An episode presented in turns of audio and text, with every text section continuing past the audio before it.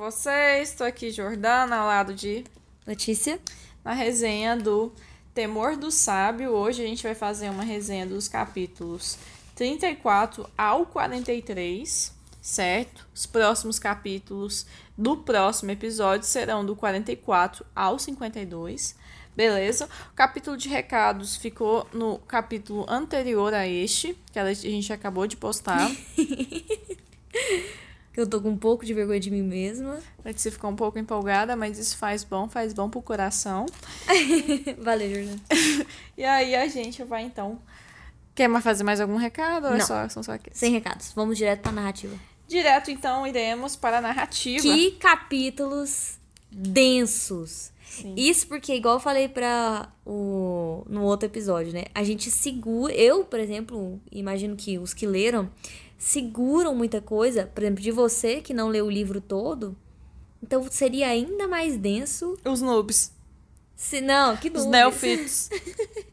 Se não, ainda seria ainda mais denso se você não soubesse o que ia acontecer. Não. Se você soubesse acontecer. o que você ia acontecer, que tem mais coisas pra conectar ainda. Uhum. Mas por si só, o capi- os capítulos secos, nossa, muita coisa, muita coisa, muita, muita, muita. Então, bora lá. Comecemos no capítulo 34, Berlocks. Então, tá, a gente tem que recordar que os capítulos anteriores foram o, a turminha lá de Koth realmente tacando fogo no, no- nos aposentos de Ambrose e resgatando o papel lá, da, o recibo É- do Anel de Dena E, de- também destruindo o boneco que, um, que, de com malfeitaria, que- malfeitoria. com que Ambrose estava fazendo malfeitoria contra Koth. Sim. Certo? Então, no capítulo 34, Berlocks, é que é, o Koth realmente estava chegando a Anchors e não tinha nenhum sinal, nenhum bilhete da Dena. Lembrando que ele tinha mandado um bilhete de resposta é, daquele menininho. Só que ele tinha pouco, realmente, pouca coragem, pouco, pouca, pouca crença de que aquele rea- realmente aquele bilhete iria chegar nas mãos da Dena, porque o menino era meio obtuso mesmo.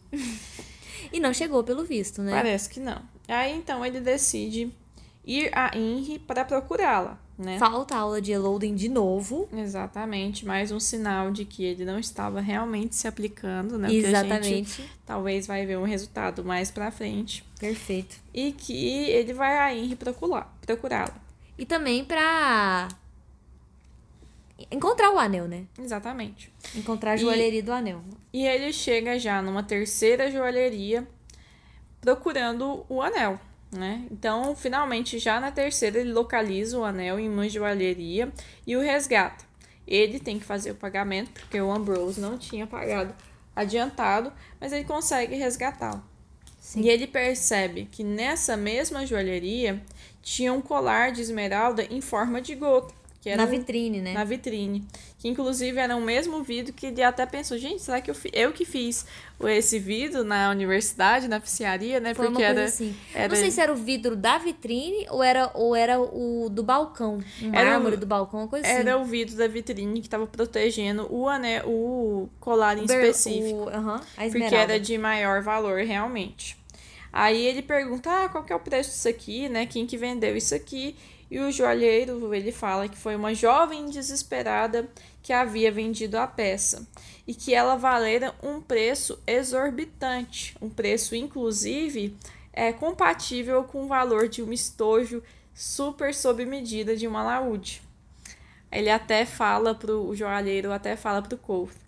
O prejuízo dela é o seu, seu lucro. E ele fica com um pouco desse peso nas costas. De que, na verdade, ela tinha vendido aquele, aquela joia para pagar realmente o estojo de alaúde que ele tinha ganhado. E, e isso é muito peculiar, porque igual ele tá. a- pelas contas do Quoth, o dinheiro que ela ganhou vendendo as esmeraldas em gota seria suficiente para ela viver anos com folga. O que que passou na cabeça da Dena para ela tirar e essa estabilidade financeira dela para dar um, um estojo de alaúde pro Quoth? Não fez sentido para mim. Não, nem Apesar de ser, ela gostar muito do Quoth, não fez sentido pra mim. Também não. Isso é um amor que beira a tolice. É, sei lá. E, enfim, o Kof foi, procurou ela em diversas hospedarias. Ele tem até uma frase: vocês não têm ideia de quantas hospedarias tem em sendo daquele tamanho. Então ele uhum. procurou em tudo mesmo. E a última notícia que ele teve dela realmente foi no restaurante Barril e Javali, que inclusive o, um dos garçons de lá fala assim: ah, não, eu realmente percebi uma mulher tal como você descreve, e, e me, me, ocorreu quem deixaria uma mulher tão bonita sozinha que uhum. realmente daria um bolo nela. Aí o Kofi fica, o Kofi fica novamente arrependido, certo? Certo. E aí a gente entra no capítulo 35, Segredos. Segredos. Então tá certo. Ai, a gente encontra aquela garotinha, né? Sim. A caminho da oficiaria. Descobrimos finalmente quem é ela, né? Sim. A caminho da oficiaria, Kof se depara com uma garotinha de mais ou menos uns 14 anos de capa azul. Era a famigerada menina que estava procurando por ele, que estava falando que ele tinha vendido para ela um amuleto. Exatamente. Era a Nina, que depois ele vai identificá-la, demora um tempo e depois ele cai a ficha de quem era ela. Era aquela menina que tinha visto aquele vaso com Jimmy pouco antes da família dos Malthwain, né? Malten. Malten, é, morrer em Trebon. Exatamente. Certo? E aí é engraçado que ela fala uma frase assim: Sei que não contou seu nome a ninguém, Trebon, porque senão eles teriam poder sobre você. Mas tenho que dizer que isso o torna terrivelmente difícil de achar. É engraçada essa frase porque tem tem-se uma ideia de que talvez as pessoas de Trebon tivessem um poder só por, só por saber o nome da pessoa. E aí dá quase que uma sensação de que eles estão falando da mesma língua da nomeação, de exercer um certo poder sobre alguém. Ou, assim, na minha opinião, mostra uma consciência inteligente dela de que saber o nome de uma pessoa, mesmo que eu não saiba que é uma nomeação, mas eu sei que saber o nome de alguém gera alguma coisa. Então, às vezes eles não sabem, mas sabem, sabem que saber o nome, nossa, supersticiosamente, sei lá, pela superstição, deve, deve significar alguma coisa. Sim. Boa. Talvez assim, realmente como se fosse uma sombra do nome mesmo. Sombra, exatamente. É como se fosse uma uma vaga consciência do que pode estar acontecendo ao saber o nome. E eu acho que, sinceramente, nem a gente sabe ainda. Hum. O que, que representa saber o nome de alguém. Mas não tenho noção. Mas a gente sabendo que Trebon é constituída por um povo super supersticioso. Isso é verdade. Então, realmente, seja uma pista pra uhum. gente, né? Enfim, Nina diz que o amuleto que ele dera para ela de ferro funcionara para que seus pesadelos fossem embora, porque a princípio ela tivera pesadelos de que aqueles responsáveis pela morte da família é, Maltoen iriam pegá-lo certo? Uhum. Ele, ela diz que colocou o amuleto debaixo do travesseiro, fez algumas orações e que esses pesadelos sumiram. Sumiram.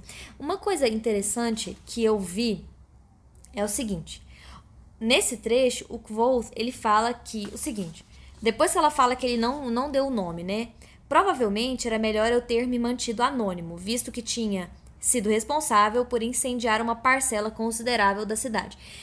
Isso faz com que a gente pense que o Kvoth, naquela época que a gente falou, ah, eu incendiei a cidade de Trebon, a gente achou que era um clickbait, né?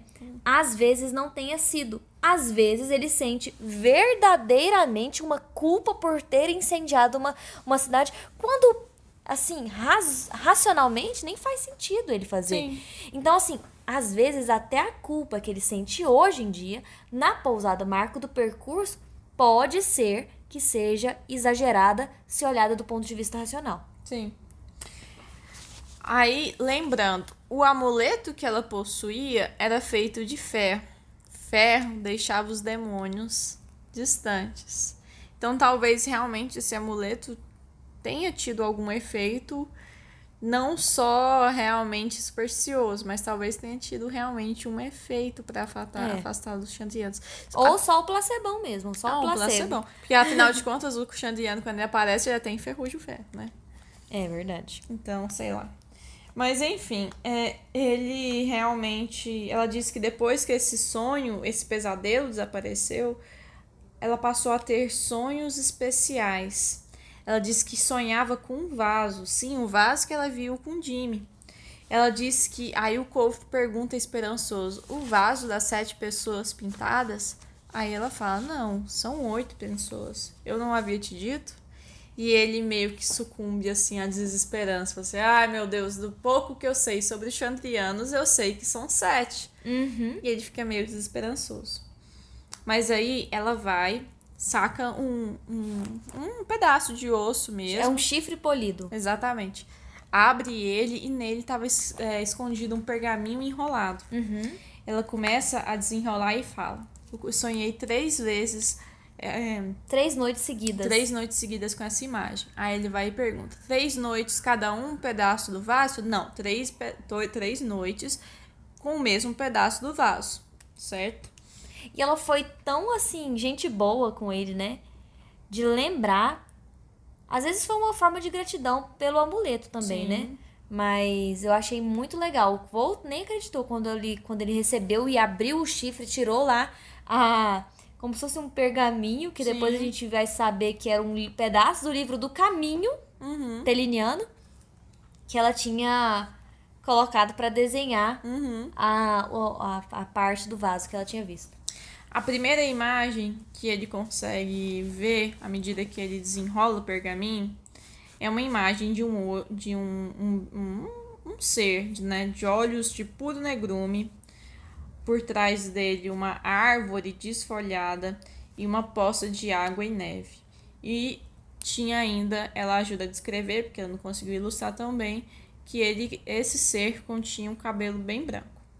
Kothper fala, esse era Gris, né? Pensa, na verdade, que ela não fala Uhum. não tem nem ela. dúvidas, né? Não que, tenho nem dúvidas. Gris. Eu não consigo muitas vezes ter essa imagem na minha cabeça desde a noite que meus pais foram assassinados. Uhum. Aí, à medida que ele desenrola, surge outra figura. Era um homem sobre um manto encapuzado. Debaixo dele, negrume. Sobre ele, três luas: uma cheia, uma meia-lua e uma lua crescente.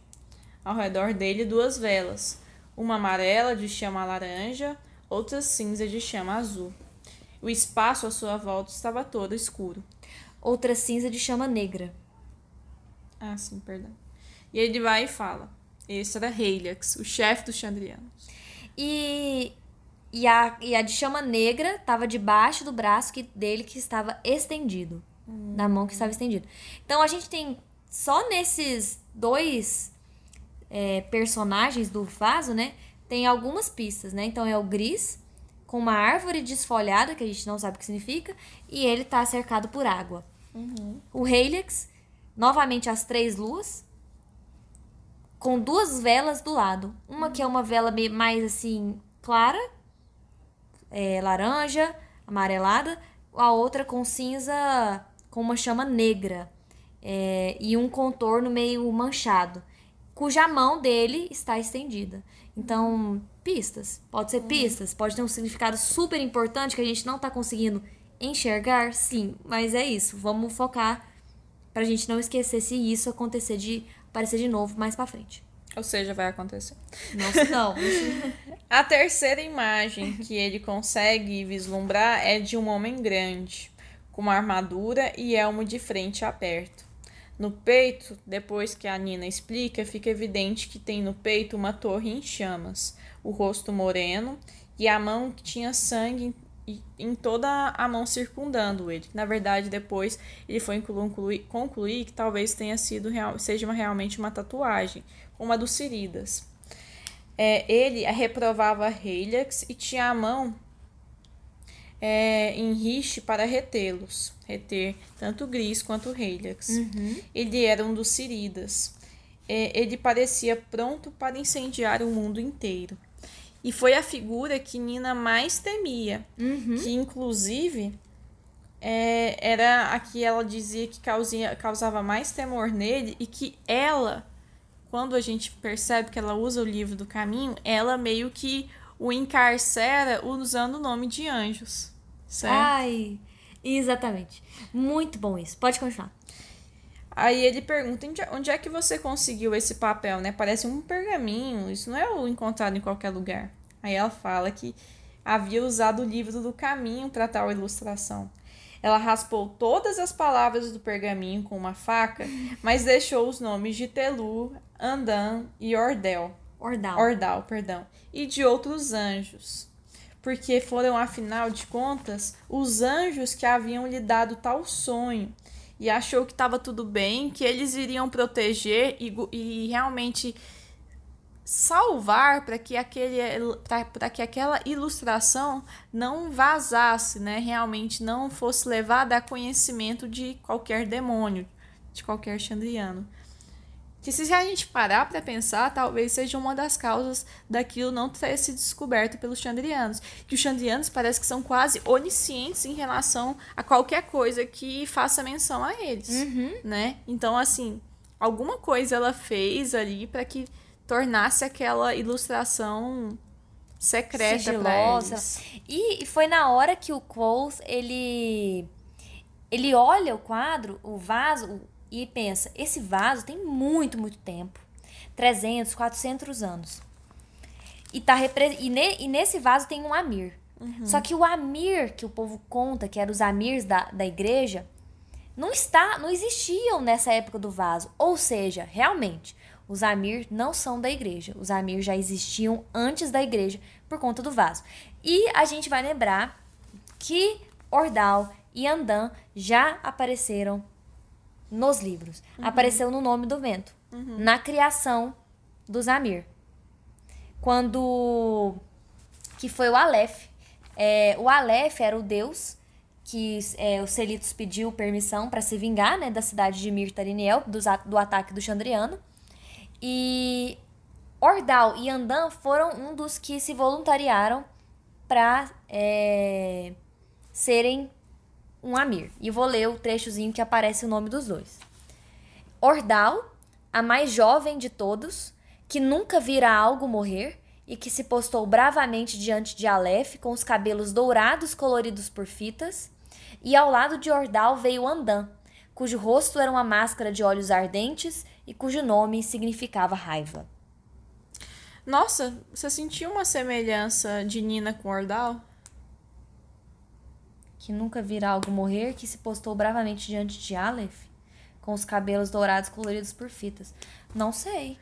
Representa um pouco a inocência, não sei. É, representa. Mas é meio forçação de Só barra. pra gente lembrar é, dos outros, pra gente aproveitar essa oportunidade e relembrar dos outros Amir, é, Kirel, que fora queimado, porém deixado com vida nas cinzas de Mirtariniel, Dea, que tinha perdido dois maridos na luta e cujo rosto, boca e coração eram duros e frios como pedra, Enlas, que não portava espada nem comia carne de animais e que ninguém jamais ouvira dizer palavras ásperas, Uh, a, a bela Geisa, que tiveram uma centena de pretendentes em Belém antes da queda dos muros, a primeira mulher a conhecer o toque não solicitado de um homem, Lecelte, de riso fácil e frequente, mesmo quando cercado por uma densa tristeza, Imet, pouco mais que um menino que não cantava nunca e, e matava com ligeireza e sem lágrimas, e Ordal e Andã. Além de Selitos e Telu, né? Que também eram um dos Amir. E é isso.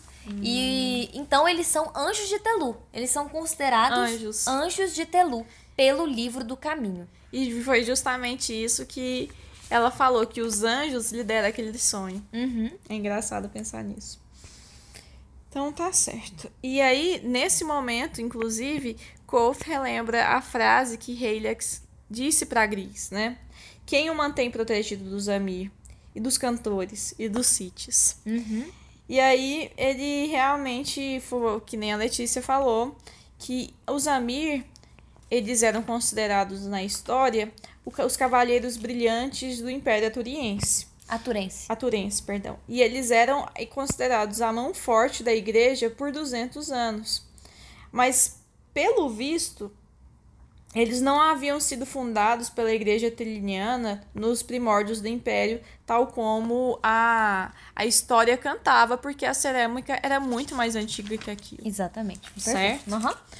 E aí vamos aos capi ao capítulo 36, todo esse saber. Que é muito, muito bom. É, então, o Nossa, é muito bom. a, o Will, o Sim e o Quoth, Eles tinham ido pra eólica para comemorar o sucesso que foi a empreitada contra a empreitada Ambrose. contra Ambrose. E o Cole canta uma música, eu E adoro. bebem todos muito. Isso, eu adoro a tradução. A música que ele cantou foi Vai a vara varar o varal. É muito. E que foi, tipo, ele disse: Eu quis provar que eu não estava bêbado e que minha dicção estava ótima. É, mesmo bêbado é, é difícil me derrubar. Tipo, assim. Aham. E, e aí eles vão embora. E no caminho o Quoth pergunta onde tá o alaúde dele 35 milhões de vezes. E o Will fala. É, Você deixou com o Instantion, o Instantion temia que você tropeçasse e quebrasse o instrumento. E aí, quando eles chegaram na ponte de pedra, né, que é a ponte do rio Omet, que corta Henry da universidade, o Sim não conseguiu. Ele olhou aquela, aquela ponte gigantesca que, pelo que ele disse, tem cinco andares acima do rio, então ele deve ser bem alta, e que fazia parte da grande estrada de pedra e que e ele tava, não conseguiu. E nessa parte, Jordana, eu acho que eu não te falei, mas eu, eu tô começando a entrar nas comunidades de teoria do, da Crônica do Matador do Rei. Tô entrando na comunidade do, do Reddit, Reddit, sei lá, Reddit, sei lá como é que fala. E Meu aí, eu- Deus, um essa... submundo. Exatamente. Aí, essa semana eu postei uma teoria, que não foi uma teoria forte no meu coração, mas eu me diverti com ela. E eu vou falar pra vocês qual era. A teoria é a seguinte: quando você tá lá no quote da, mar, da marca do percurso, porque um dos maiores mistérios desse livro é onde está Naugures, né? E a, a teoria mais forte que existe é que Naugures fica em Vintas. Essa é a teoria mais forte. Só que aí eu lendo essa parte, e tem um trecho anterior, é, nesse, nesse livro mesmo, apesar do mapa falar que a, a estrada de pedra, a grande estrada de pedra, começa depois de Inri, tem um trecho que mostra que a, a, a estrada de pedra começa na universidade. Então, a partir da universidade, você olha lá no mapa, tá lá a grande estrada de pedra cortando praticamente todo o quatro cantos. Todos os quatro cantos. E aí, qual que foi a minha teoria? Lá em Algures tem um trecho é, que Carter fala que ele tinha sido atacado perto da, da velha ponte de pedra. E aí a minha teoria foi o seguinte, gente, repito, é uma teoria fraca. Lá no Reddit eles falaram que não fazia muito sentido assim, tanto assim, mas eu fiquei felizinho por pensar e quero compartilhar. E se todas as pontes que cortassem a é o que? E se todos os rios que cortassem a grande estrada de pedra tivessem as pontes com o nome Ponte de Pedra? Significaria que a pousada marco do percurso estaria perto de um rio que é cruzado pela grande estrada de pedra. E não tem muitos lugares no- nos quatro cantos que a, que a grande estrada de pedra cruza com Rios. rios. Tem Modeg, tem, é, tem Modeg, tem Atur, tem é, o Elde. Não tem Vintas. Tipo assim, não passa por Vintas. Então a teoria é: se Ponte de Pedra é o nome que a gente dá para toda a ponte presente na grande estrada de pedra, a Naugures não estaria na, na- em Vintas. Foi o que eu falei, aí só que eu fui. fui...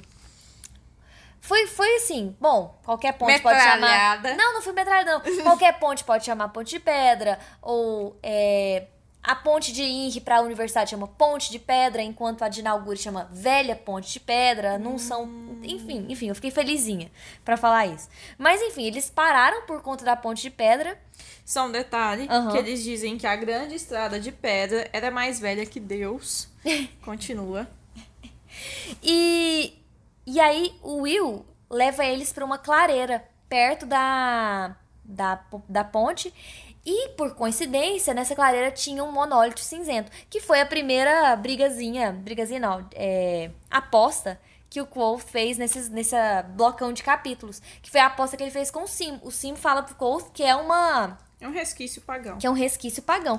Enquanto o Quoth falou, não, isso aqui dá sorte, isso aqui mostra que as geralmente os monólitos cinzentos são marcos de, de Local lo- seguro. locais seguros, de estradas antigas, estradas comerciais. Então, geralmente eles demonstram boa sorte. Aí os dois decidem é, tirar A prova no arquivo posteriormente e fazem disso uma aposta. E, e aí eles lembram, aí entra num trecho muito legal, que Quoth, de uma hora pra outra, ele se lembra que ele, se ele pergunta, se ele cantou é, o trecho é, da, da cabra na batina do Teliniano. Uhum. E aí eles falavam, não, pô, você, você não, vou, você não contou esse trecho, não, você contou da... Um outro trecho Um outro lá, trecho parecido. Que, que também era infame, assim. Isso. E ele fala, nossa, minha mãe fazia meu pai dormir embaixo da carroça por conta disso. E... E aí eles... O Colt não fala dos pais dele, né? Sim, e é engraçado que ele teve que falar. é, Ele foi uma das primeiras vezes, talvez a primeira, que Koth realmente falou para os amigos dos pais. E pesou no coração dele que ele teve que falar deles no passado. Porque realmente reconhecer no próprio discurso que eles não estavam mais presentes, que eles estavam mortos. E, Nesse... é- Aham. e aí ele vai e cita que, na verdade, a música que, que, que eles cantaram e a música que, que realmente foi a causa Do pai, do né? pai dele dormir debaixo na- da carroça foi outra. Que, ele, que, que o pai dele, que o Arlen, tinha criado pra Laurian, que é a mãe do Colt. E aí, gente, a Letícia tem que falar, porque ficou muito top. Não, gente, então, a música, quando você vai ver a música lá, Em português? em português, ela é uma música onde ela fala que ela. Ah, minha mulher, minha esposa é boa de fazer contas. Nananana. É, enfim, era basicamente isso. Ela é meio poema. feia, não consegue fazer conta, não consegue cozinhar. Não, ela não consegue cozinhar, mas ela consegue fazer contas. É. É uns tem meio assim, de zoeira. E, esse, e essa música, o Cole fala, não, ela fez ele dormir debaixo da carroça porque a métrica tava ruim. E no Reddit, gente, chove de teoria sobre essa música. Porque em inglês faz um sentido completamente diferente. Porque Não sentido, mas a sonoridade. Brinca, exatamente, ele brinca com a sonoridade do- da música. E como eu disse, é, eu, eu um pouco tal, não, como eu disse uma vez, eu falei, Jordana, tem uma teoria que fala que o Quoth, que a mãe do Quoth pertenceu a uma família nobre dos quatro cantos, que é a família Leckless. Tem essa teoria. E aí, gente, Leckless, o sobrenome Leckless vem de uma palavra anterior que chama Lockless. Lockless. Tô, tô falando um pouco pra vocês aqui, então vamos lá. E a última frase é, do poema é Not telly a lot less. É, not telly, que é tipo agiota, alguma coisa assim, a lot less. Então, mas isso não me importa dela faz, de fazer essas agiotagens. É tipo uma coisa assim. Só que quando você fala rápido essa frase, Notelli at lawless, fica parecendo que está falando Natália Lockless. Natália Leckless. Essa é a teoria. A teoria é de que ela pôs ele pra dormir debaixo da carroça porque ele falou o nome verdadeiro dela. E na música tem uma referência a como se fosse um apelido de Natália. Né? É Telly, tá escrito com a letra maiúscula. Sim. Tá escrito- Então, assim, essa música em português a gente não pega. Mas em inglês pega essa, essa dicona, assim, sabe? E, e o, o Cole, nesse momento, ele fala assim: ah, ele, ele colocou, ela colocou ele pra dormir debaixo da carroça por conta, por conta da métrica. E aí você vai olhando as teorias e, gente, parece que não é. Ele É a realmente nossa, não esse- sabia o que estava acontecendo. Ele não sabia esse diálogo que os pais tinham, porque eles não tinham conhecimento, ele não tinha muito conhecimento do passado da mãe também, né? Nem a gente, né? Isso é tudo teoria. Sim. E, e aí, passado esse momento, eles têm uma troca falando assim: ah, o Will fala, ah, em Sealdi eles pe- pedem pra gente dormir perto do fogo. E aí o, o Will comenta que a Fela é modegana pro Sim. E o Sim fala, ah, agora que eu não tenho chance mesmo. E aí eles falam, ah, mas você tem que meio que é aquela papo que a gente já viu é, pós-capítulo The Load. Vocês têm que falar as coisas de maneira não clara, é assim que as coisas são feitas, né? Aí o Kofi fala, ah, eu só queria ter um sinal claro. Aí o. Essa frase foi boa também. O Will vai e fala, ah, eu queria ter um anel de âmbar vermelho que me desse poder contra os demônios. Tipo, gente, âmbar vermelho. A gente vai falar mais um pouco à frente sobre os anéis novamente. Mas anel de âmbar vermelho é um dos anéis que Koth vai ter nas mãos, na mão esquerda, Uhum. que é o que é dito no começo desse livro. Sim. A mão esquerda. Ah, não, como é que é? Onde é que tá? Ah, eu não anotei. Não, mas depois a gente vai Depois a falar. gente lá vai na falar. frente. Ok. E, E, aí, aí, eles pedem uma história pra ele. Eles perguntam: Nossa, Couto, então você é Dena Rue mesmo, né? o que, que significa ser isso? O- Você tem vergonha disso? É realmente vocês são muito bons de música, por isso que você toca o alaúde tão bem. É... E é verdade que vocês sabem todas as histórias do mundo? Exatamente. E aí, por que, que você não conta uma história pra gente? Uhum. E aí, ele decide contar uma história muito legal, cujo começo é assim. Posso falar o, só o trechinho do começo? É muito bom. Existe um lugar que pouca gente já viu. Um lugar estranho chamado Feiriniel. Se acreditarmos nas histórias, há duas coisas que tornam Feiriniel singular. Primeiro, é lá que todas as estradas do mundo se encontram. Segundo, não é um lugar que homem algum já tenha encontrado ao procurá-lo. Não é um lugar que se vá, mas por onde se passa a caminho de outro. Dizem que qualquer um que viaje bastante acaba chegando lá. Esta é uma história desse lugar, de um ancião numa estrada comprida e de uma longa e solitária noite sem luar. Só uma coisa. Engraçado que antes dele começar a história, ele diz: Me vinha borbulhando o assunto dos Amir. Então eu decidi contar uma história sobre eles. Ou seja, essa narrativa que ele vai contar agora vai ser meio que referente aos Amir também. Também. né? Tá mas a no gente meio. tá no meio, mas tipo, é uma das referências que ele usa pra caracterizar na cabeça dele os Amir. E outra coisa é que Fe Faeriniel, né? Na tradução de encantados no português, é, na, quer dizer, em inglês, encantados é fei, fai, que escreve fai. E, e aí a gente não sabe, porque o, o cérebro do Patrick pode passar muitas coisas. Não sabe se Faeriniel tem a ver com o mundo dos fei, se tem a ver com Mirtariniel. Então, tipo assim, é uma bagunça de palavras que não é por acaso. Isso eu tenho certeza absoluta. E essa história também tem. Nossa, eu. Sabe quando o Elodin fala pro Quoth, Quoth, você está olhando, mas não está vendo? Quando eu leio essas palavras, tem hora, tem hora que eu olho pra. Por isso que eu tô falando que eu tô rachada. Tem hora, hora, olhas, horas que eu olho pra essas, essas folhas do livro É, tá rachada mesmo. e eu não consigo. Eu sei que era pra eu ver alguma coisa e eu não vejo. Eu fico tão frustrada. Mas enfim, eu adoro. Mas é um, é um misto de emoções. E eu e acaba o capítulo 36. E começa o 37, um cantinho ao redor da fogueira. Então, quer continuar ou posso falar? Pode, não pode falar. É, então diz que Fadeniel era uma grande encruzadilha. E nessa grande encruzadilha... pare- Encruzilhada. Encruzilhada, perdão. E ne... Nossa, e pior que eu escrevi encruzilhada. É... Verdade, não. É, nessa encruzilhada, o que que acontece? Parecia... Eu tive a impressão que, tipo, não é uma, não é uma cidade. Não é uma cidade. Às vezes dá é uma... muito estranho isso, né? É, às vezes dá uma sensação que não é nem um lugar físico direito. Parece mais ser um lugar espiritual. Eu tive essa sensação. Porque quando você ouve falar que é um lugar que, que você só chega quando você não procura, você só chega quando você caminha muito, E você muito não chega impreciso. quando está procurando. é muito vago. E você precisa é, chegar lá depois de um tempo que você viaja muito. Nossa. Parece que é quase um nirvana.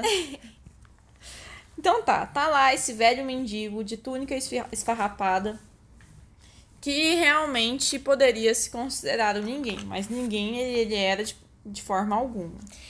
E é, ele fala que nessa noite sem luar, cinco grupos montaram acampa- acampamentos nas clareiras.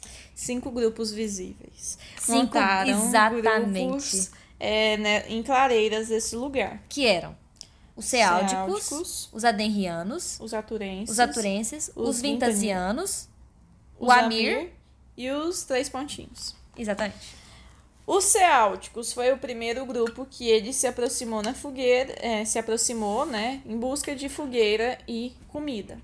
Eles eram homens mercadores com prata entremeada tanto nos seus arreios quanto nas ferraduras.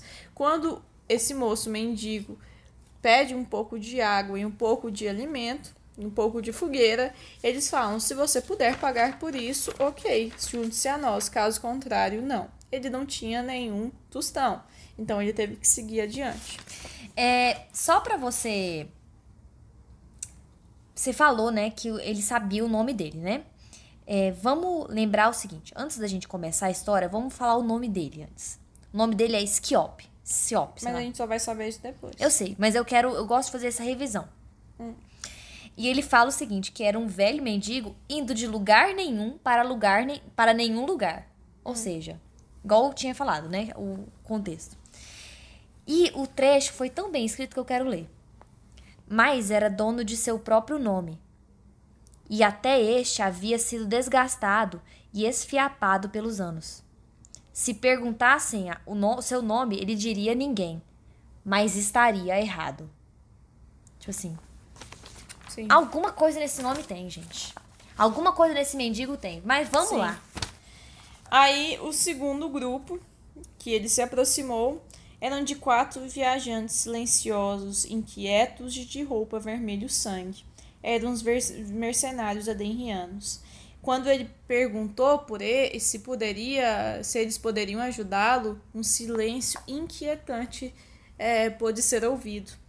E ele ficou até um pouco ofendido, até perceber pelas vestes que se tratavam realmente de mercenários adenrianos. E como ele ouvira falar no passado e como ele mesmo já presenciara, eles eram muito perigosos. Segundo ele, eles eram donos de uma técnica chamada letane, em que eles ficavam silenciosos e guardavam as palavras como se fossem combustíveis mesmo, que queimavam nas lutas. Ele, as palavras não ditas eram combustíveis em lutas. Pelo menos até o que a gente sabe até agora. E aí, tem um trecho que eu quero falar aqui, principalmente por conta da Jordana, que era um daqueles trechos que eu falo assim: presta atenção, Jordana. É esse trecho. Movendo-se de um pé para o outro, enquanto as mãos se torciam nervosamente.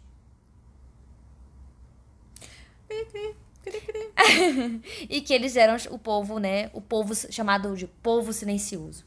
E que eles tinham uma habilidade chamada Letane, que poderia desviar uma espada ou deter uma flecha no ar. Mais pra frente a gente vai entender o que tá acontecendo. Porque, enfim, a gente já sabe, se não é spoiler, ele vai aprender a lutar com os adenrianos, certo? A cara da Jordana. Enfim, eu falei ele com Letícia, medo do. A, a única coisa que eu consigo pensar é quando a gente toma bromoprida e aí o efeito bate errado e aí você fica inquieto, doidão, malucão, querendo sair correndo. Mas não é isso. E a terceira clareira é a dos aturenses. Que eles estavam é, reunidos com um burro morto, morto, perto de uma carroça. Exatamente. E quando eles o veem, eles saem correndo atrás dele e falam: Vamos atrelá-lo à carroça e fazê-lo puxá-la. E aí saem correndo atrás dele, ele sai correndo, pula num montoado de folhas, se suja todo até realmente aquela confusão passar pega a bengala dele e vai, né? É, aí depois... Parece que tudo que eu leio, igual eu falei pra você, tudo que eu leio, que folha que é essa? Porque saca essa folha, esse, esse tombar na folha representa alguma coisa, essa bengala representa alguma coisa, eu fico pensando o tempo todo nisso. Não, eu acho que é só uma folha mesmo. Mas. Ai, não sei. Aí, ele todo lá, maltrapilho, ainda mais sujo do que estava antes, se depara e ele é engraçado que eles falam, vai com a realmente a esperança dos cansados e dos famintos uhum. atrás da próxima fogueira, que era a fogueira dos vintasianos. E ele acha, nossa, finalmente, talvez os vintasianos vão me acolher, né?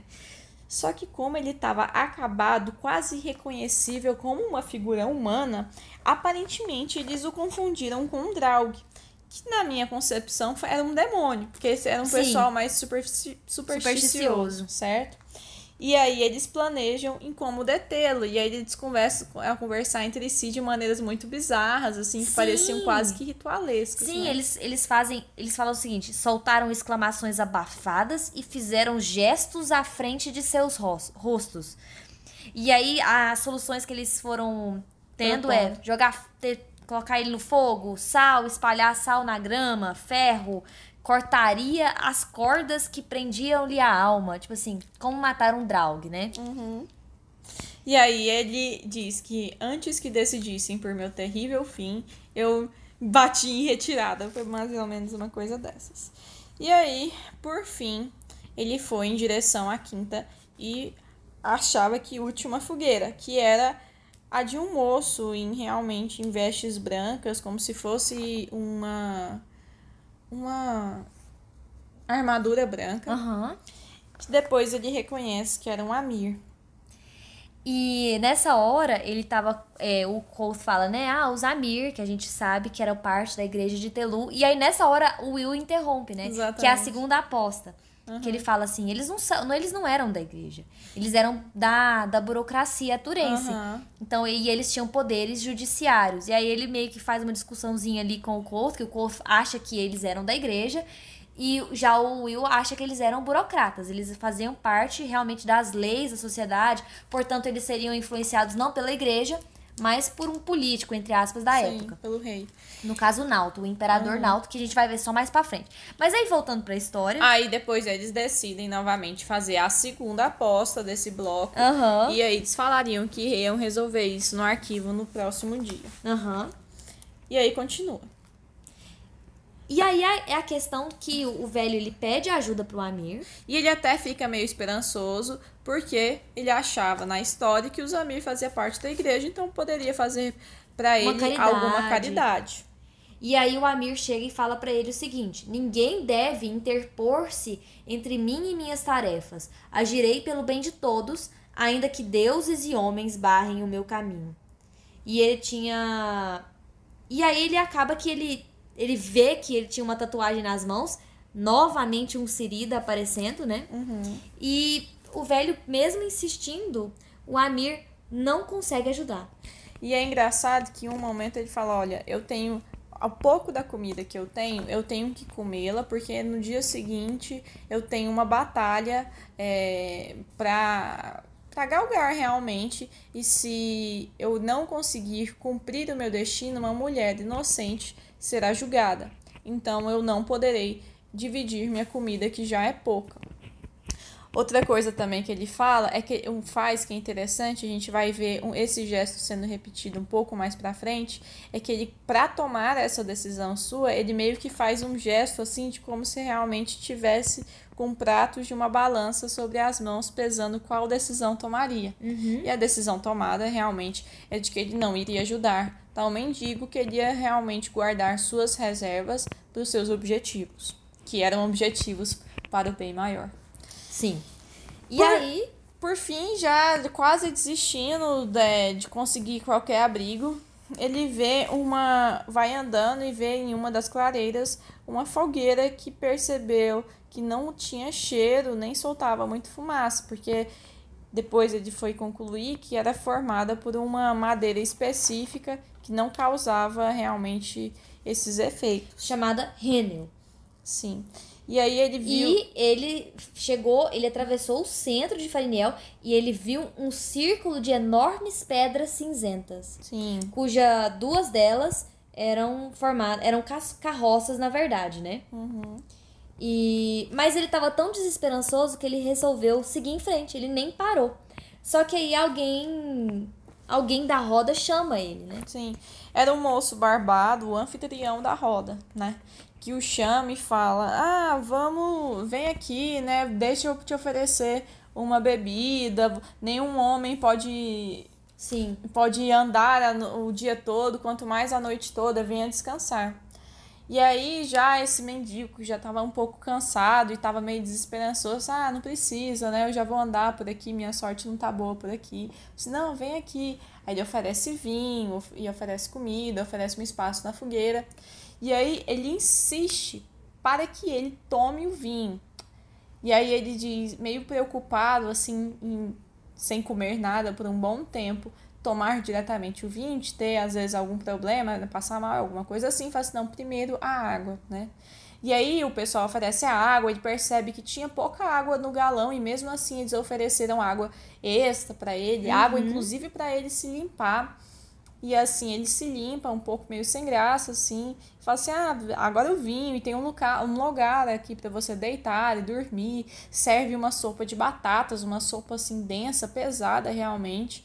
E aí ele já tomando vinho, começa a se emocionar. E é engraçado que eles chamam ele de pai, de vô, É, de maneira super carinhosa. É igual assim. o Cole falou. Se você nega o vinho deles, é, eles vão te considerar, além de um convidado, uma família. Sim. Então eles começam a chamar ele como se fosse um familiar mesmo. Sim. E ele insiste em saber o nome dele. Que aí é a hora que ele fala que o nome dele. No começo ele fala: Ah, não, eu não sou ninguém, eu sou um velho mendi- mendigo seguindo minha estrada até o fim. Mas depois, por fim, ele fala é, que é Esquiop. E eles pedem. é, ele fala assim: Mas eu não tenho nada pra oferecer pra vocês. Nada, nada. Eu não tenho nada pra trocar nem pra dar pra vocês. Ele, a gente.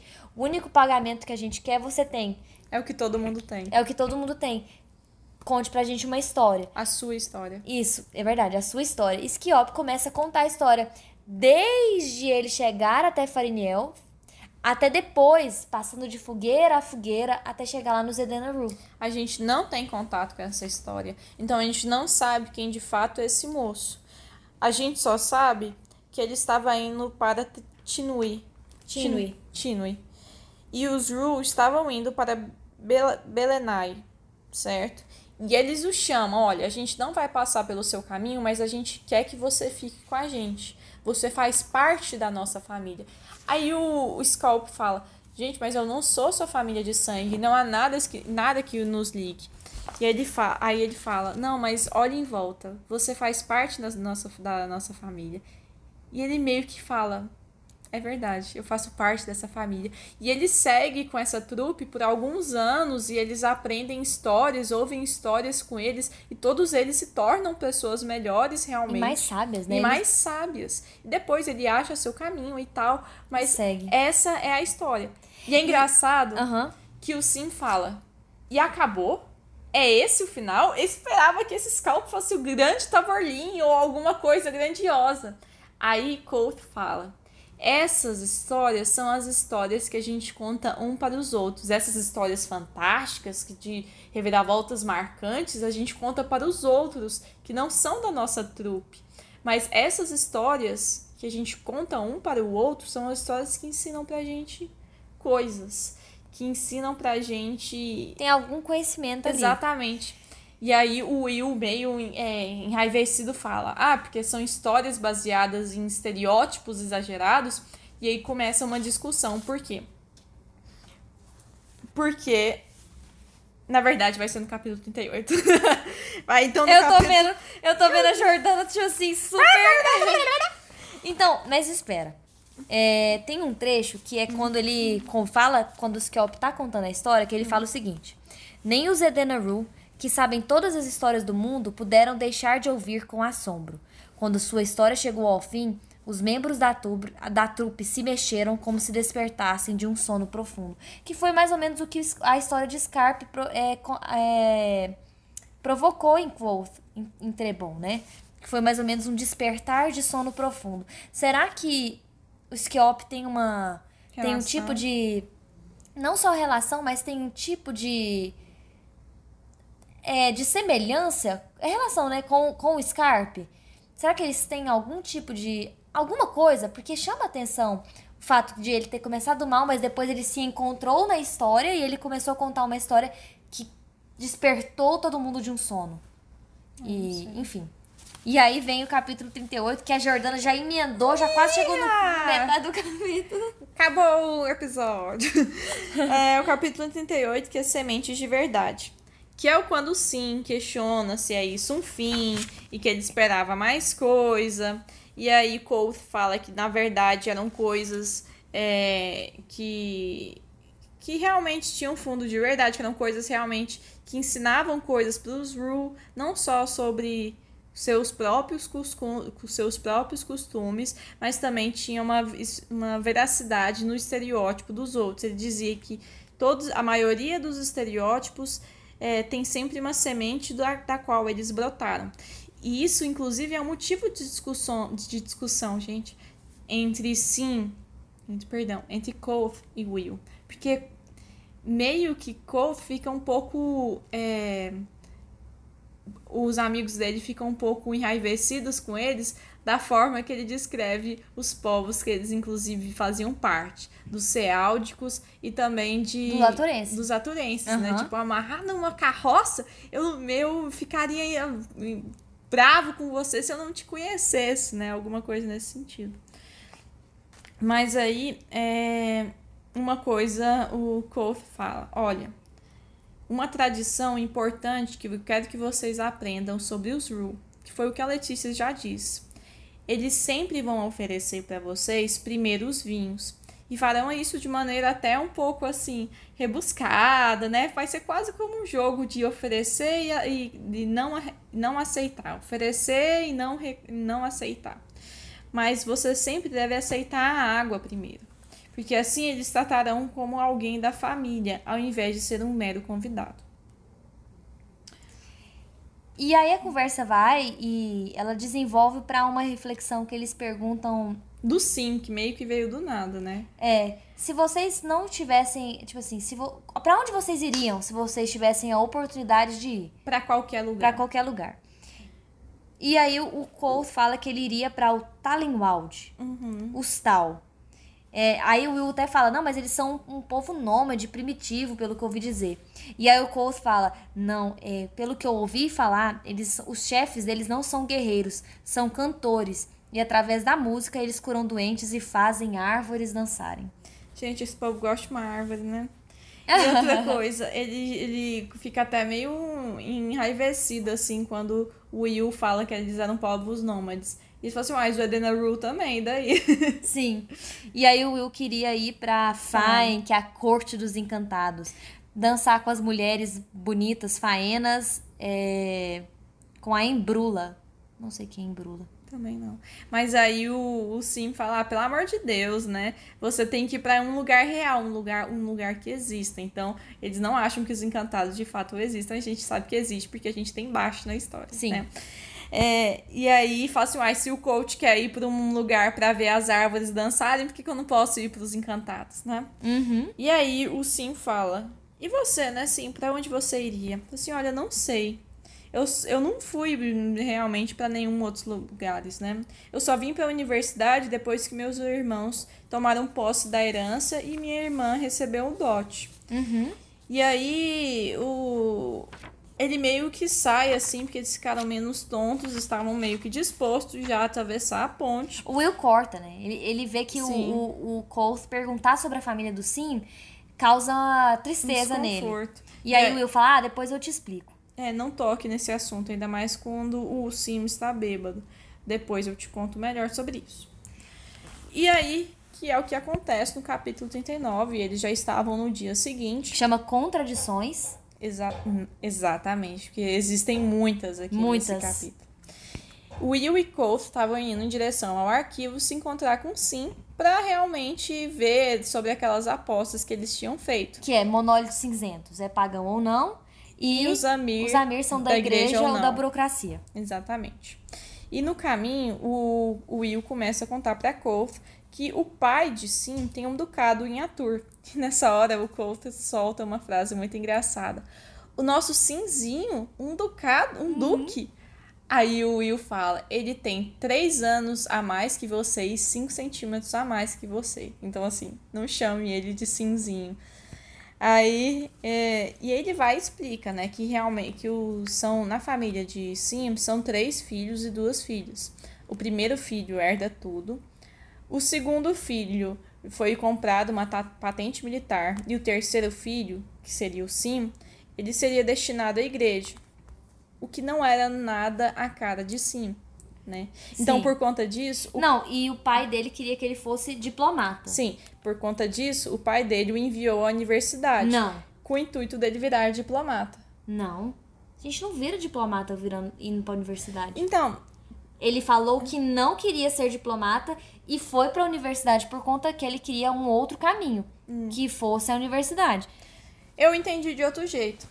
Entendi que ele foi mandado para a Não universidade foi, com o pai dele não intuito. gosta que ele vai pra Só universidade. que quando ele chegou na universidade, ele acabou se apaixonando pela alquimia e pela poesia. Mas você já ouviu alguém falar de diplomata na universidade? Pois então, é isso que eu fiquei pensando. Ai, gente, será que tem. Não existe diplomata amor.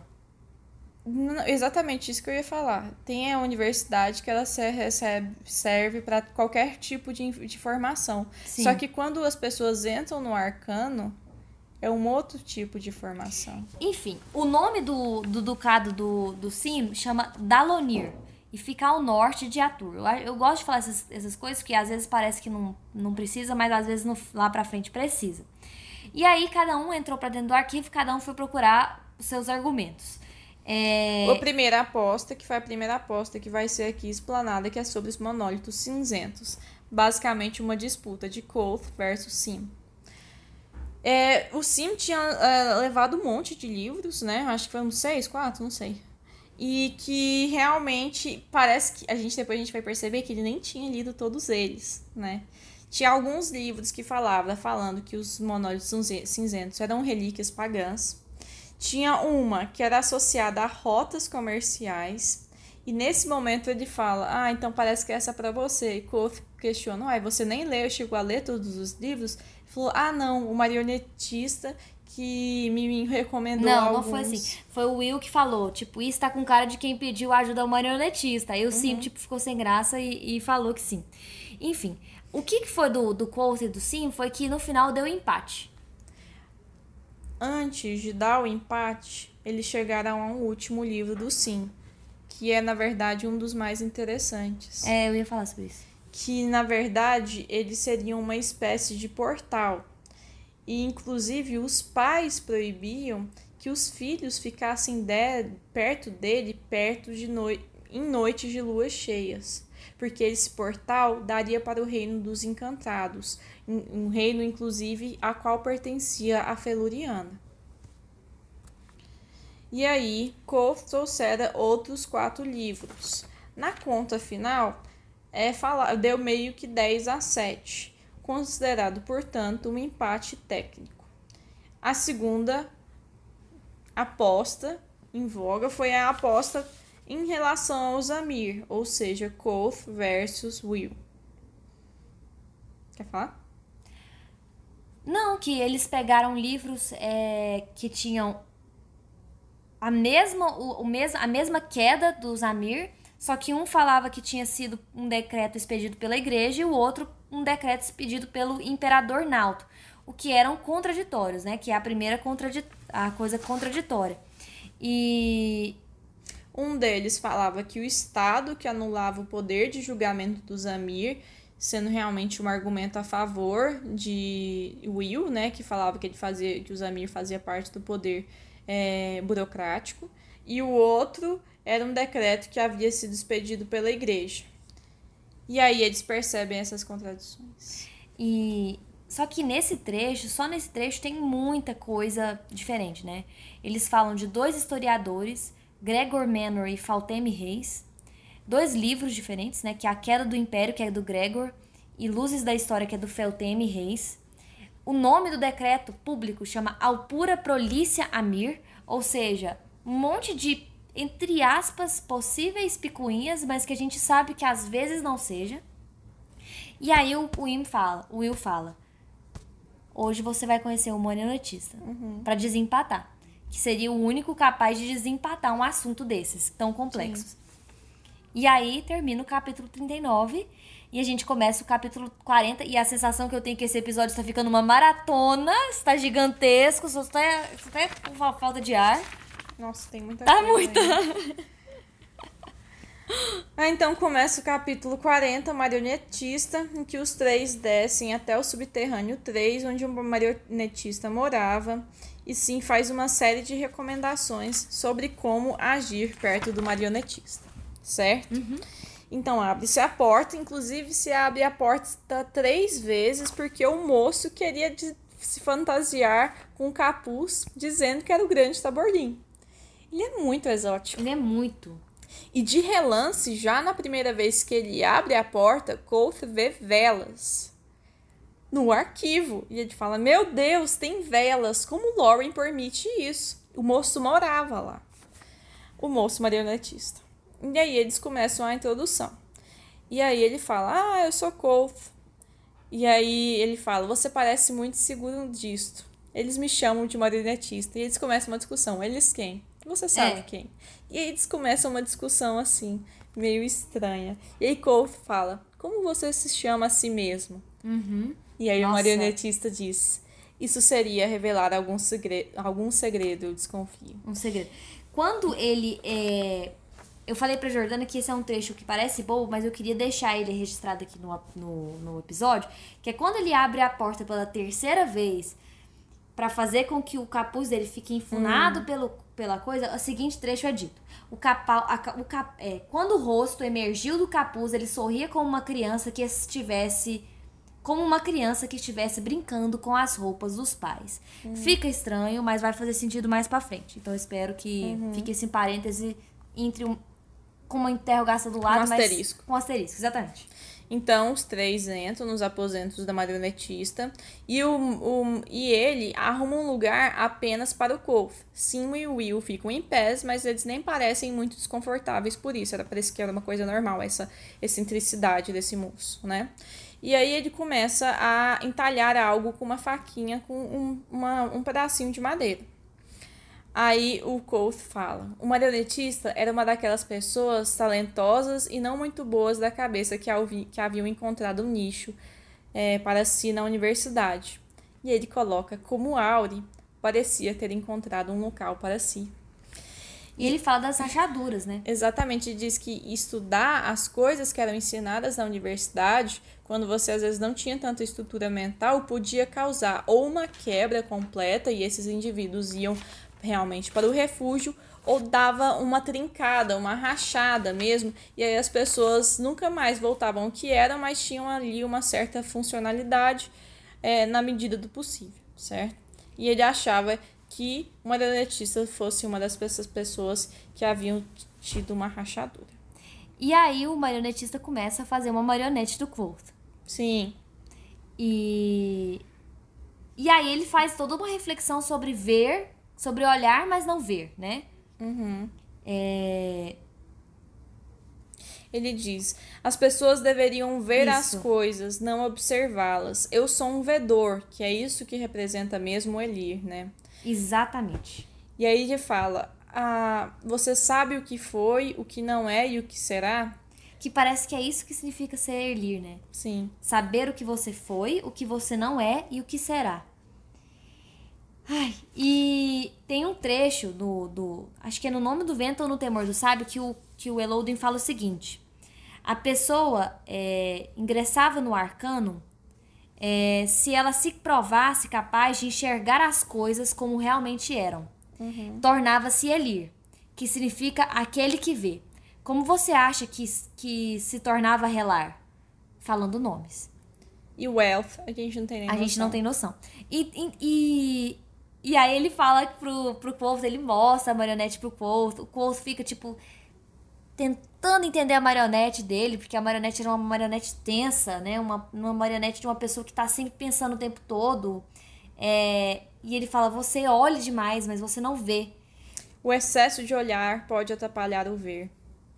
E ele fala o seguinte: você será um, um verdadeiro Elir em algum momento, se aprender a relaxar. Porque eles falam para pro marionetista, mas o marionetista ele já é relar. Ele não.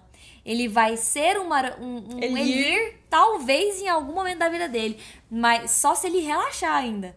E Aí ele começa. e aí eu queria falar aquela questão que eu falei assim, gente, é, é voar na maionese. Mas será que um mané, que é um eterno Elir, será que o marionetista, que retira a túnica casualmente, fica com todo descabelado e com as, a camisa amassada, calça amassada, meio descombinando, e o Elodin são a mesma pessoa? Se elas têm alguma relação? Algum tipo de maquiagem, não sei como é que é. Mesma ou alguma pessoa. forma, magia de, de você ser Transfiguração. transfigurar. É, tipo uma coisa assim, sabe? Não, não sei, Porque eu eles acho. têm uma semelhança muito, Sim. com, muito assim. Pode ser tênue, mas é uma semelhança. Sim. O Mané é o Eterno Elir. O marionetista, ele é um vedor. E. Que seria um Elir, né? E o. Elodin O Elodin, ele é tem. um ele é né? ele, ele é, o- é, o Elodin é diferente. Mas assim, e outra, o- os meninos falaram na, na teoria que a vela poderia ficar com ele porque talvez ele saberia o nome do fogo, né? Era uma teoria. Enfim, só queria falar o seguinte: Mané, Elodin e, e o marionetista tem alguma coisa em comum? Porque Ah, parece que tem. Parece que eles estão num universo à parte, realmente, é, né? Isso é verdade. Enfim, enfim, aí o, o Mané. O Mané não. Porque começa, tem um M aqui. Aí o marionetista começa a manusear uma marionete de um sacerdotista triniano, né? Com aquela veste cinza. E, inclusive, começa esse sacerdoti- sacerdotista pega um livro do caminho e começa a bater numa camponesa. Sim. Eu achei isso muito bizarro. Muito, muito. E aí, nesse momento, enquanto ele faz essas atuaçõezinhas, o Will pensa, ah, a gente tava perguntando, imaginando se você poderia ajudar a gente. Aí o marionetista, que nem tava fazendo contato visual com ele, diz- não, quem tá realmente querendo fazer uma pergunta é o Kof, deixa que ele mesmo faça isso. Vai ser bom pra ele. Exatamente. Então ele pergunta o Kof sobre os Amir, sobre quem os dissolveram, né? Se foi a igreja ou o reinaldo. É, e aí o, ele fala, ah, é a igreja, claro, né? Que pergunta estúpida, uma coisa assim.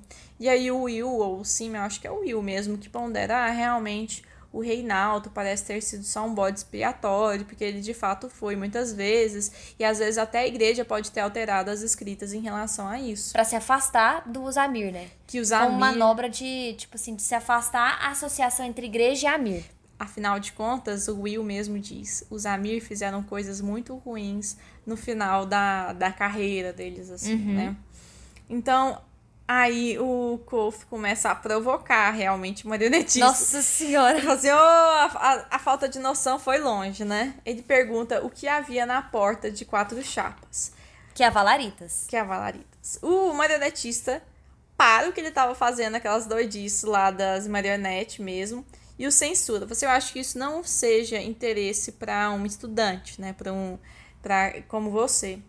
E aí eles são salvos realmente pelo gongo, que era Um uns- campanário, um sino. um sino que o Sim tinha que ir pra aula e aí eles vão embora. Mas e ele recebe um conselho mas do, do marionetista. ah, sim. Você precisa passar um tempo perseguindo o vento. É sério demais. Isso lhe, isso lhe criará problemas. Então ele sugere o Quoth a perseguir o vento. Ou seja, Que seria uma coisa que o Elodin falaria. sim. Ele fala o que o Elodin fala. Você olha, mas você não vê. O Elodin fez lá o trem pare de pegar nos meus mamilos, porque justamente o Cole tem nessa fabuação de, de querer olhar as coisas e separar e, e categorizar, mas ele não vê a essência, ele não vê as coisas, sei lá. E aí, antes deles irem embora, o marionetista diz: "Traga esse daí de volta. Ai, muito bom. Tenho mais trabalho pra fazer." Muito bom.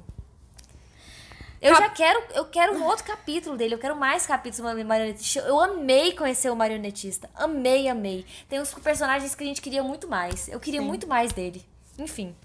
Capítulo 41, bem maior. Ivari, Ivari Eninheus. Assim começa o capítulo. E aí os, eles estavam lá, Sim e Kof, estudando no Tomos, porque não tinha mais nenhum lugar, porque tava nevando pra caramba, e os estudantes não tinham mais nada o que fazer. É isso que dá essa sensação. Aí o Sim fala, meu Deus do céu, você tá aqui sempre pra me atrasar, você não devia estar estudando fisio... Fisiognomonia. Ah, filma físio aí. Uma físio. E aí fala assim, ah, eu encontrei o livro do Gibeia, né? É... O que causa um assombro no Sim. Exatamente. Gibeia. Gibeia foi, tipo, os experimentos que ele fez nos seres humanos foram horripilantes, foram cruéis demais. Ele diz que quando os Amir se voltaram contra ele, ossos de 20 mil pessoas foram encontrados.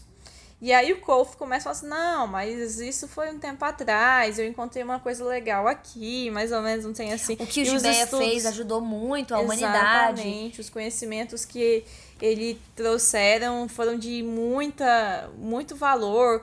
O, o moço da Iática lá, ele faria tudo por ter resgatado aqueles Algumas anotações algumas que se perderam. né? exatamente aí o, o Sim fala que as terras dele as terras do pai dele ficavam a 50 quilômetros de Gibeia em um dia claro é, sem nuvens ele conseguia ver das terras do pai dele Gibe- os, os, os destroços de Gibeia né Sim. e então o Colt se silencia, porque ele percebe que os assassinatos e as relações de fidelidade que podiam ter havido com os antecessores é, da família de, De Sim. de Sim com o Gibeia mesmo poderiam ser tão muito, ten, muito Tensos próximos. mesmo, sim. Então, assim, realmente ele viveu aquilo na pele dos seus ancestrais. Então, era um assunto delicado para o Duque. Para o Duque, não, para o Sim. E aí passa um tempo e aí a curiosidade acaba abrandando um pouco o ar de reprovação de Sim, né? Aquilo era um livro original. E o que o Kolf queria mostrar era os arabescos da, nas margens do escrito. Que estava escrito Ivari em Elsh.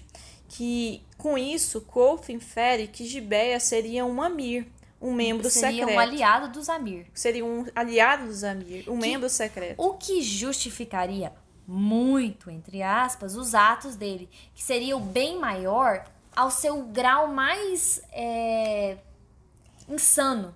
Sim. Mais pragmático possível, né?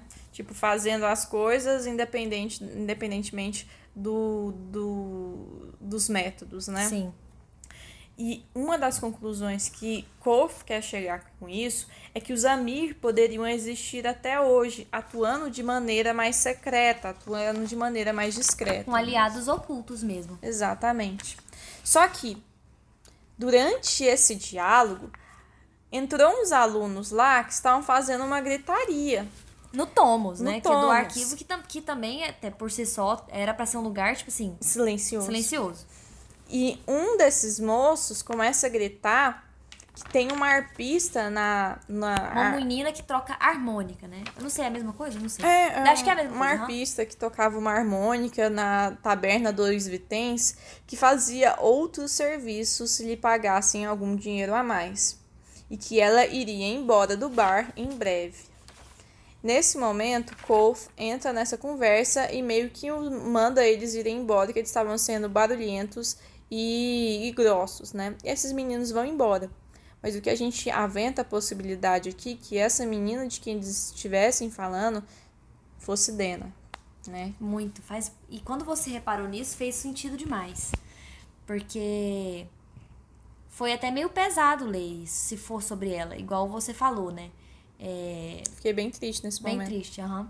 Porque talvez ela seja realmente agora falida, talvez por conta do estojo do alaúde, ela não tivesse mais posses e tava E tendo... estava mais frágil, né? É, Tava tava, tendo frágil. talvez que se vender, né?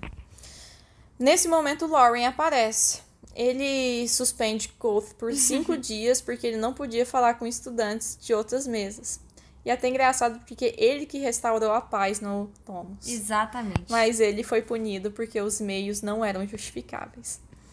E aí Sim vai e fala que todo mundo, que o mundo precisava de gente como ele, que fazia é, que as fazia as coisas. Exatamente. Que reagia àquelas coisas que apareciam. Então, se tinha um problema, o Colt, ele reagia. Com, até quase com certa... Não da melhor maneira. Às vezes não da melhor maneira, mas ele não ficava naquele modo Uhum. passivo, esperando sempre alguém. Ele era um daqueles que fazia. Sim, são os fazedores. São os fazedores. Ai. que talvez seja o Elir, tô brincando. O Elfo. o elfo. Aí o Sim vai e solta uma frase mais ou menos assim, que ele imaginava que os Amir fossem assim, por isso que o povo tanto os temia. Capítulo então 42, Penitência. Então tá, cinco dias suspensos. Tava nevando, não tinha muita coisa que fazer. Ele já ti não tinha mais como estudar no arquivo, não tinha como procurar por Auri porque estava tudo congelado. E ele foi fazer então algumas coisas que estava deixando de lado, como trabalhar na oficiaria no seu projeto, que ainda é secreto, e que ele tocou re- uma noite extra na Anchors por ter saído mais cedo um dia e dormiu muito. Mas mesmo assim, ele percebeu que tinha uma coisa a mais que ele tinha que fazer, que era falar com a Levi. Então, ele decidiu partir, na verdade, teve um péssimo time, né? Tava chovendo, chovendo meio que uma chuva de granizo, assim, uma chuva, uma chuva bem fria. O inverno tava indo embora, mas tava muito molhado ainda. A- a- o gelo tava derretendo, tava enlamaçando tudo. E, enfim, foi, foi horrível. Então ele caminhou até a Henry, chegou lá coberto de lama e, e chuva mesmo. Tentou ir pra eólica, não, aí ela estava fechada. E, aí foi ele direto pra partiu. Exatamente. Ele vai, bate na porta dela e ela aparece. E aí ela fala: Meu Deus do céu, você nunca fez fa- faz nada da maneira mais fácil, né? Uhum. Aí ela fala assim: ele vai e responde: Existe maneira fácil. E ela não ri. Ela não. Ela não ri. E ela fala assim: Nossa, ver você assim Parecendo um melhorou o meu humor. Eu gostei de te fazer. Eu tô ficando até irritada do tanto que meu humor melhorou em te ver assim, tipo um cachorro recém-chutado, maltrapilho. Aí ele aproveita e fala: E se eu ficasse gripado? Talvez melhoraria mais? Ela, ah, talvez, tipo assim, sei lá, ela fala alguma coisa assim. E, e aí eles decidem sentar pra conversar. Sim. E aí ele meio que fala: Ah, então por que, que você, você veio aqui? Fala, ah, eu queria te pedir desculpas, né? Porque as coisas foram um. Um mal completo, mal entendido. Eu queria que você, Exatamente. é, depois de saber tudo o que, que se passou né, comigo, que eu era vítima de uma malfeitoria, que você talvez entendesse. E aí ele usou uma estratégia, né? Bom, vamos tentar mostrar pra Devi que ela falhou comigo também. E aí ele joga que foi envenenado, que ele não estava na- em plena consciência do que ele estava fazendo, das ameaças que ele fez, mesmo não acreditando que tinha sido ela, ele foi meio que ludibriado a acreditar que tinha sido Devi e ele estava sob efeito de um veneno, que era a poda de ameixa. E aí o rosto dela trai ela. E aí ele, ele descobre, da- descobre, né? Tipo, Devi, eu sei que você foi responsável por dar a ele na cabeça dele ele por dar a fórmula da poda de ameixa pro Ambrose. E aí ela, nossa, eu não sabia que era pro Ambrose. Aí ela ela resiste, né? Ela fala: "Não, não foi eu não", mas depois ela resiste e fala: "Não, realmente, eu fiz a poda de ameixa e entreguei pra um ricaço que veio comprar a, esse veneno de mim. E, e aí, através de, desse, desse tipo de estratégia, o Cole falou assim: Eu sei que essas duas coisas não se equiparam, né? Eu tentar, ter tentado te atacar e você ter me envenenado, mas talvez isso sirva de um pouco de estímulo pra você me perdoar e a gente poder voltar para as coisas como eram antes, pros, pro acordo como ele originalmente era. E ela aceita. Inclusive, uma coisa legal que uma da, um dos livros, uma do, um do o valor do acordo, né? O valor da poda de ameixa, da poção, que foi um, o exemplar completo do Valtium Tegnostak. Não sei se fala assim, Aham. mas eram de uns livros super raros, assim. Outra coisa também, que ainda antes é, dele deles começarem essa conversa da poda de ameixa, ele, ele propõe para ela que ele queria pagar toda a dívida em moedas de penitência, mas ele imaginou que isso deixaria ela ainda mais irritada. E é nesse momento que devido a ele um roupão, um roupão masculino, certo? E aí a gente vai e por fim, eles concordaram em voltar aos termos originais do empréstimo, então não terminaria só naquele o valor total do empréstimo ser pago até o final do período, mas que eles manteriam os o acordo original. E Com as roupas secas, então, e tinha passado já algumas horas e o tempo lá fora se abrandara, o Kof entrega o roupão para Devi e a provoca. Eu não vou questionar sua honra por ter um roupão muito maior do que você, em suas medidas, tanto em tamanho quanto tamanho dos ombros, é por aqui. Que é, Ah, Devi também não tá nem aí. é, ela, tipo, Ela deu tipo- de ombros e É. revirou os olhos. E aí ele vai e insiste para pagar os três talentos para ela naquele mesmo dia, mas ela nega. Ela diz: Eu me sentiria mal tirando seu dinheiro antes, de, antes da hora, que ainda faltava duas onzenas para o fim do período. E isso, na verdade, deixou Kof contente por, é, porque Devi pagou, é, recusou o pagamento naquele momento. Porque ele diz que deixar a bolsa vazia era desesperador. Era como grãos. É, quando, é como não ter os grãos mais no final da semeadura. É, enquanto se tem esses grãos para a semeadura, tem-se um certo co- controle sobre a própria vida.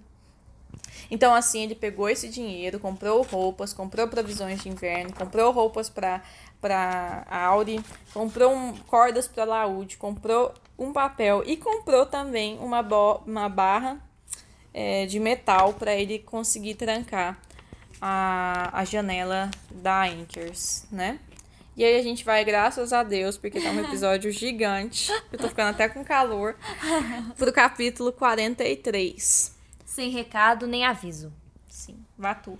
E aí chega um ceáldico Ah, peraí. Anchors. Só o contexto. Havia mais de um mês que Dena havia sumido. E tava lá, coach, sozinho na Anchors, quando aparece esse ceáldico. Ceáldico com um envelope é, todo Amassado. espatifado já, com um lacre vermelho sangue, com. Eu só vou falar, descrever aqui. Um lacre vermelho sangue com os seguintes símbolos: um servo empinado diante de um barril e uma harpa. Ok. É, ele, sabendo disso, entrega, negocia a carta, fala que ela vem de muito longe, passou por cidades do interior, passou por Jumpuy, Tarbean, até chegar em Irre. E aí eles negociam a carta e ele abre a carta e vai ler a carta. Era a carta de Dena. Era a carta de Dena. E estava endereçada para Quoth, é, para Anchors. E o endereço na República é Bellany Baron. Bellany era o lugar para onde o Terris da história dos Kjolp estava indo. O que isso significa, não sei. Mas não Mas parece eles só estavam indo pro território mais ou menos da República. Não parece ser coincidência. E outra. Belém, sem ser Belene, Belém é uma das cidades da Guerra da Criação. Então, além de Mirtariniel, Belém tá lá. Entre as cidades que, que eram da, da. Então, eu acho que. Então, vamos repetir cidades? Sim. Belém, Antus, Vairet, Tinusa, Tinui, Tinusa, não sei, Enley, Murila, Murela e Mirtariniel. Então, será que Belanei Baren, que é aquela coisa da República que ficava perto da universidade, será que era uma das cidades da Guerra da Criação a qual Lanri derrubou? Será Heilex, né? Junto com seu Chandriano? Fica aí essa questão. E a carta da Dena tinha uma peculiaridade, como vocês repararam. A carta tem palavras que estão com letra maiúscula. A carta tem, tem frases que estão sublinhadas. E está com letra maiúscula e sublinhada também na versão em inglês. Algumas palavras, como você, oportunidade, ocasional, esporádico, enfim, etc, etc. Algumas palavras estão com a escrita diferente. E a gente lembra daquele trecho que a Dena tinha comentado com os meninos, perguntado a eles se exi- existia uma, uma mágica escrita. Que você escrevesse e obrigava a pessoa a fazer aquilo que você escreveu através da escrita. Será que esse papel, será que essa escrita representa alguma forma da Dena tentar fazer algum tipo de encantamento? Outra coisa. Parecido com a forma que a Dena escreveu, mas nem tanto, mas parecido, é um dos livros que Quoth, na sua pesquisa pelo Chandriano no arquivo, um dos livros do Chandriano, um, um dos livros de uns caras, do cara que escreveu, né? estava escrito, em algumas palavras estavam com letra maiúscula. Inapropriadamente maiúsculo. Inapropriadamente, exatamente. Não, não era pra estar maiúscula e tá lá as letras maiúsculas. Enfim, Basicamente, o que tá falando nesse, nessa carta é que ela tinha ido pra, é, em busca de pastos mais verdes. Foi pra Will, foi pros pequenos reinos, viu uma, pela primeira vez uma mercenária alenriana, continuava trabalhando, estudando com a, a harpa e estava morando na casa de um cavalheiro cujo nome não queria falar. aprendeu a fazer nós de marinheiro, a Exatamente. xingar. Pede desculpas pelo atraso da carta. E pede é isso. desculpa pelos erros que ela cometeu na carta porque ela tinha bebido vinho. Muita gente fala que essa é uma desculpa da Dena pra, tipo assim, esconder as coisas que ela colocou na carta. As letras em maiúsculo, as palavras é, anormalmente destacadas, um sublinhado estranho. E aí ela justificaria isso através de uma bebedeira, por exemplo. Sim. E aí a gente pula um pouco mais pra frente da, do capítulo em que é a aula de Elodin. Ah, eu amei essa aula. Essa aula foi estranha por quê? Porque Elodin foi um pouco mais útil que o habitual. Ele aparece pontualmente, o que era uma raridade, e mais arrumado. Ele estava trajando a toga como de fato ela fosse alguma coisa Especial. especial mesmo. Eu tava usando ela como se fosse para ser uma toga de luxo, sei lá. E ele convoca a Feila para o átrio, que já era uma outra coisa estranha, porque ele nunca usava o átrio. É, ele diz que ela aprendera a nomear a pedra e fala que outros estudantes não estavam adquirindo tal é, proeza porque não se estavam se dedicando tanto A é, busca da denominação. busca. E aí a- o, até o Kofi se sente um pouco culpado, porque tinha faltado algumas aulas do Eloding mesmo, né? Ele falava o seguinte: ele fala, repete aquela história de novo, né? Há muito tempo, este era um lugar onde as pessoas vinham aprender coisas secretas. Somente pela habilidade na denominação é que os estudantes eram promovidos em suas categorias. Ou seja, ele fala o seguinte: um simpatista que só sabia simpatia, um, um, um artífice que só sabia a artificiaria, sem saber a denominação, eram secos demais. Eles eram des- é, desprovidos demais. E somente quando a pessoa enxergava o que as coisas eram realmente, ela se tornava elir. E somente quando a pessoa falava o nome das coisas, ou tinha domínio sobre algo, sobre uma palavra, que no caso a Feila tinha falado oito vezes já a palavra pedra, que era a palavra que ela tinha se proposto a falar no início, lá no iniciozinho a pessoa era promovida a relar. E a Feila já era relar. E o Elodin fala, quando ela nomeia a pedra, que a gente vai falar sobre esse trecho, ele fala: Você está promovida a relar, Feila. Então ele promove a Feila a relar naquele momento pelos moldes antigos da universidade. De maneira, inclusive, semelhante ao raciocínio do marionetista. né? Sim. E aí ele fala: o estudante que adquiria o domínio de um nome usava um anel, como uma declaração de sua habilidade. Nesse momento ele chama a Feila para o átrio, né? Já estava lá do lado dele, na verdade, e fala para Feila nomear aquele pedaço de rocha que ele tinha com ele. Com um pouco de dificuldade, ela consegue, consegue nomear e tran- transforma essa rocha trazida por Elodin num anel. Nossa, não, mas esse trecho, ele é perfeito. Eu falei pra Jordana, eu chorei nesse trecho. Eu chorei. Porque tava a Feila com tanta dificuldade, tipo assim, sendo pressionada na frente da aula, né? A, a pegar aquela pedrinha, né? E nomear aquela pedrinha que o Elodin tinha entregado na mão dele. E aí ele falava assim, Feila, você não tá olhando, olha pra pedra. E aí. Veja é tão, a pedra, né? é, e aí ela fala assim: os olhos de Feila voltaram-se para a pedra. E ela sorriu como se visse um velho amigo, cobriu-a com a mão e a aproximou da boca. Seus lábios se moveram. Ah, eu adorei esse trecho. Eu chorei com esse trecho, porque eu fiquei tão feliz pela Feila. Eu fiquei tão feliz pela Feila, porque se eu tivesse nessa aula, eu tinha batido tanta palma pra ela. Nossa, eu ia ficar tão feliz. Eu acho que esse, esse seria um momento que eu iria arrepiar de ver uma pessoa nomeando. Sabe? Quando ela sorri, ela entende, ela fala assim: Te entendi, vou te falar seu nome agora. E aí ela. A pedra sofre uns estalidos, faz uma areinha da pedra e tá lá um anel super bonito e complexo que ela veste. E aí Que o Elodin Elodin veste nela, quer dizer. coloca tal anel na mão esquerda. E ele vai e fala: a mão esquerda, a direita significa uma coisa completamente diferente. Nenhum de vocês está nem de longe pronto para isso. E aí ele fala que promove ela a categoria de relar. E quando o Kof percebe o anel mais de perto, percebe que ele não era liso. Ele era coberto por milhares de minúsculas facetas planas. Era or- é, circundado umas às outras num desenho sutil de redemoinho de tudo, era diferente de tudo que já tinha visto. E só pra gente voltar naquela parte dos anéis, É aquele trecho é o seguinte: na primeira mão, provavelmente na mão esquerda, então, né? Uhum. Na primeira mão, anéis de pedra, ferro, âmbar, madeira e osso, que é o âmbar Do que- demônio. do demônio do Will, né? A gente não sabe se é verdade, mas a gente já sabe também que osso é uma coisa, pelo menos pelas runas de sangue e osso, macabras, Osso é uma né? coisa, tipo, muito poderosa que pouca gente tem acesso.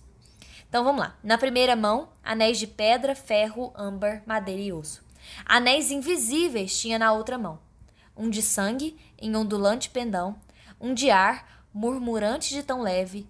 E no de gelo, das falhas a mais breve. Fulgia vagamente o anel de chama. E o derradeiro anel era sem nome. Ah, esse trecho. E fala tanto da, da mão direita, né? Tanto a mão esquerda. Então a, a esquerda realmente era a nomeação de coisas mais concretas, Que ele sabia, né? aparentemente, Pedra, ferro, âmbar, madeira e osso. A esquerda. E a Isso. direita E na mão direita, era daquelas sangue. Mais soturnas, mais não sei. poderosas. Pois é. Que aí será que tem a ver com a morte? Não sei, a gente não sabe. Não sei, a gente não sabe. Mas é isso, gente. O capítulo isso. ficou um pouco mais extenso hoje, mas é porque era muito denso, realmente, Muito. de teorias Muito. e de muitas Detalhes, pistas, né? é, detalhes. Pronto. É isso, pronto. Boa Fiquem semana. com o Telu. Tchau, tchau. Tchau, gente. Até daqui duas semanas, então. Até.